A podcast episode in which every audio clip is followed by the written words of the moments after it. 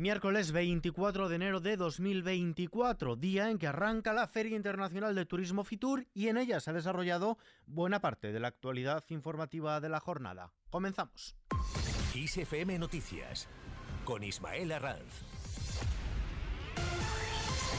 ¿Qué tal? Como decimos, ya se ha dado el pistoletazo de salida a Fitur. Los Reyes, don Felipe y doña Leticia, han inaugurado la edición número 44 de la Feria Internacional de Turismo Fitur 2024, que se celebra en IFEMA Madrid y con la vista puesta a superar las cifras de asistencia del año 2020 previas a la pandemia y en consolidar también la vuelta del turismo mundial a España de la mano de la sostenibilidad. Allí, los presidentes de las comunidades infrafinanciadas han mantenido un encuentro informal, una mini cumbre la conjura de Fitur, como ya se le está denominando, los presidentes de Castilla-La Mancha, el socialista Emiliano García Paje, de Andalucía, Juanma Moreno, Comunidad Valenciana, Carlos Mazón y de la región de Murcia, Fernando López Miras, han mantenido un encuentro informal en el marco de Fitur en el que han coincidido en destacar que sus comunidades están infrafinanciadas. Los cuatro, según ha explicado el andaluz Juanma Moreno, han coincidido en la charla en la urgente necesidad de renovar el modelo de financiación autonómica con consenso, pero antes reclaman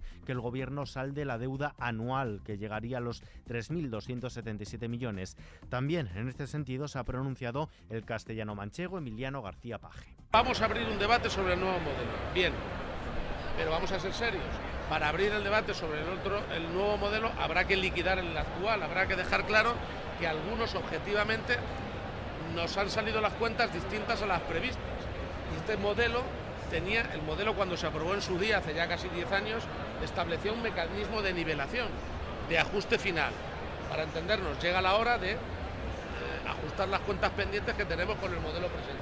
Además, el presidente de la Junta de Comunidades de Castilla-La Mancha y secretario general de los socialistas castellano-manchegos, Emiliano García Paje, ha considerado que el PSOE está en el extrarradio de la Constitución, si bien ha asegurado que no es un partido del que se pueda dudar constitucionalmente. Probablemente estamos muy en el límite ya, en, el, extrarradio de la Constitución, ¿no? Estamos a punto de, a punto de pisar la, digamos, la frontera constitucional, ¿no? Eh, ese límite me gustaría que no se pase nunca, ¿no? Porque el PSOE es, como partido esencial y capital en la, en la estructura constitucional del país, ¿no? En respuesta, desde el Gobierno, el ministro de Transportes, Oscar Point, ha dicho que el PSOE está en el centro de la Constitución ¿Y qué es Paje? Quien está en el extrarradio del PSOE desde hace tiempo. Mientras tanto, el gobierno ha defendido los cambios pactados con Junts en la ley de amnistía y ha negado que el supuesto terrorismo del procés sea comparable con el de ETA, mientras que el Partido Popular ha acusado al Ejecutivo de Pedro Sánchez de ser cómplice de los terroristas. Escuchamos al presidente de la Junta de Andalucía, Juanma Moreno. Los que empezaron este procedimiento acabarán con un país dividido, crispado y en plena confrontación. Ese va a ser el regado y la aportación de las políticas de Sánchez solo por mantenerse en el sillón, porque al final todas estas cesiones que están haciendo al independentismo tienen un objetivo, que no es la gobernabilidad, como hemos podido comprobar en estos escasos meses, simple y llanamente la permanencia de Sánchez en el sillón de la Moncloa. Por su parte, el presidente del Gobierno ha anunciado el encargo por parte del Ministerio de Defensa a los astilleros de Navantia en Ferrol de un nuevo buque de aprovisionamiento de combate para la Armada que supondrá una inversión total de 439 millones de euros. Esta embarcación significará una carga de trabajo de 3 millones de horas en los astilleros de Ferrol, así como la creación de 1.800 empleos entre puestos directos e indirectos. Todos los avances tecnológicos más recientes para la construcción de esta nueva unidad para eh, la Armada Española. Por tanto, estamos ante una gran oportunidad para toda la comarca del Ferrol, un proyecto generador de riqueza, insisto, para la comarca y también para el conjunto de Galicia, no solamente Galicia, sino el conjunto de España. Y eso además no solamente en términos de empleo, que también, sino eh, porque va a implicar la participación de cerca de 300 empresas españolas en la construcción de esta gran unidad. Por su lado, Díaz continúa con su plan para reducir la jornada laboral. La vicepresidenta segunda y ministra de Trabajo, Yolanda Díaz, ha incidido en que la reducción legal de la jornada a 37 horas y media semanales garantizará un suelo mínimo de derechos para todos los trabajadores.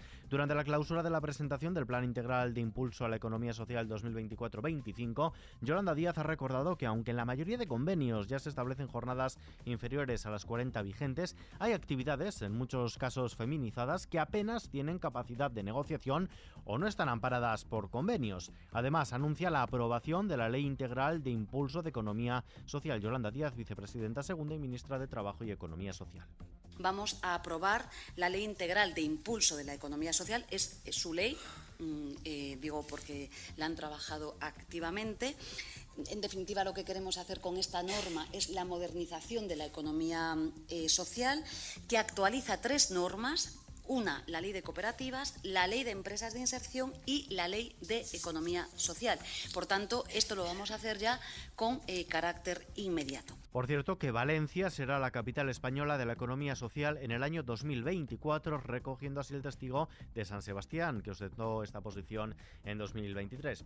Por otro lado, el Gobierno anuncia la primera ley de juventud de la democracia. La ministra de Juventud e Infancia, Sira Rego, ha anunciado que su departamento va a impulsar la primera ley de juventud de la democracia para fomentar la participación de los jóvenes en la vida política y en las medidas que les afectan.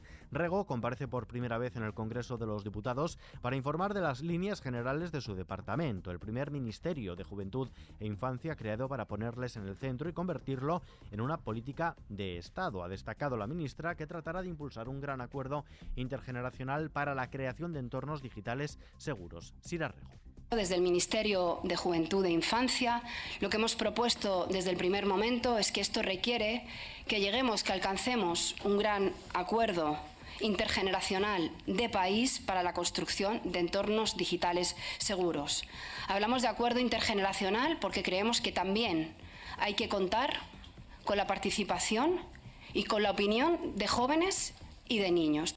Faijo reclama un acceso común a la universidad y su partido dará pasos en este sentido. El líder del Partido Popular, Alberto Núñez Feijo, ha anunciado que las comunidades autónomas de su formación van a impulsar una evaluación de bachillerato para el acceso a la universidad común para el año que viene, para 2025, ya que según ha dicho no tiene sentido tener 17 pruebas para acceder al mismo sistema universitario. Según ha resaltado, esta propuesta camina hacia el sistema de igualdad de oportunidades que defiende su partido. Ya ha funcionado en Castilla y León, lo que está funcionando también en Galicia, vamos a extenderlo al conjunto del país. Y también es lógico que sigamos caminando a un sistema de igualdad de oportunidades y que las pruebas de acceso a la universidad sean comunes y haya un sistema común de la EBAU que queremos poner en valor las 11 consejerías del Partido Popular en las comunidades autónomas para el curso 2025. Por cierto, que la CRUE, la Conferencia de Rectores de las Universidades Españolas, ha señalado que una EBAU única es imposible porque en España no hay un bachillerato único. Cambiamos de asunto. Nace la Academia Española de la Música, con más de 500 miembros ya entre sus filas y tras dos años de trabajo en la sombra, hoy miércoles ha celebrado su pistoletazo de salida la Academia de la Música de España, ACAMUS, que desde este año empezará a conceder unos grandes premios, unos Goya de la música, y creará también, según anuncian, un gran museo nacional. Esta noticia, por cierto, está ampliada en nuestra página web en xfm.es. En los mercados, la bolsa española ha subido este miércoles el 1,16%. Regresa al umbral de los 10.000 puntos, animada por el avance de la mayoría de los grandes valores y también por la apertura en positivo de Wall Street. El índice de referencia del Parque Nacional, el IBEX 35, ha avanzado hasta los 9.974 enteros. El euro se cambia por un dólar con 9 centavos. Vistazo ahora a la previsión del tiempo. El tiempo anticiclónico se va a mantener mañana jueves con valores altos en los termómetros para esta época del año y predominio de cielos poco nubosos y ausencia de precipitaciones. Se prevé abundante nubosidad baja en el oeste de Galicia, meseta norte, valles de la meseta sur, Ebro, que podrá generar nieblas matinales más densas y prolongadas en la meseta norte, en la ribera del Duero. Tampoco se descartan nieblas costeras en el norte del área mediterránea. Y terminamos.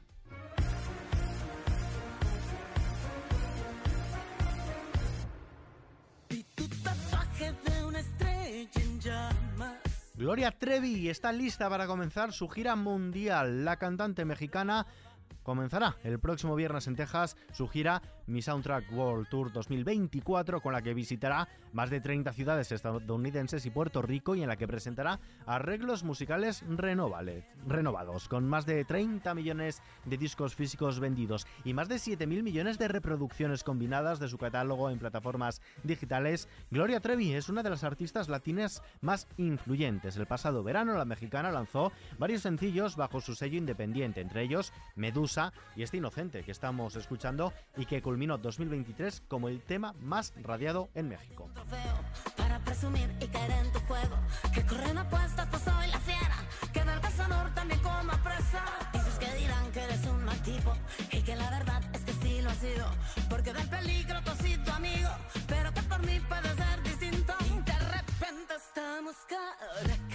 Con esta noticia que está ampliada en nuestra web xfm.es nos despedimos por hoy, pero ya saben que como siempre todas las noticias continúan actualizadas cada hora en los boletines de XFM y ampliadas aquí con los audios del día en nuestro podcast XFM Noticias. JL García en la realización, un saludo de Ismael Arranz, hasta mañana.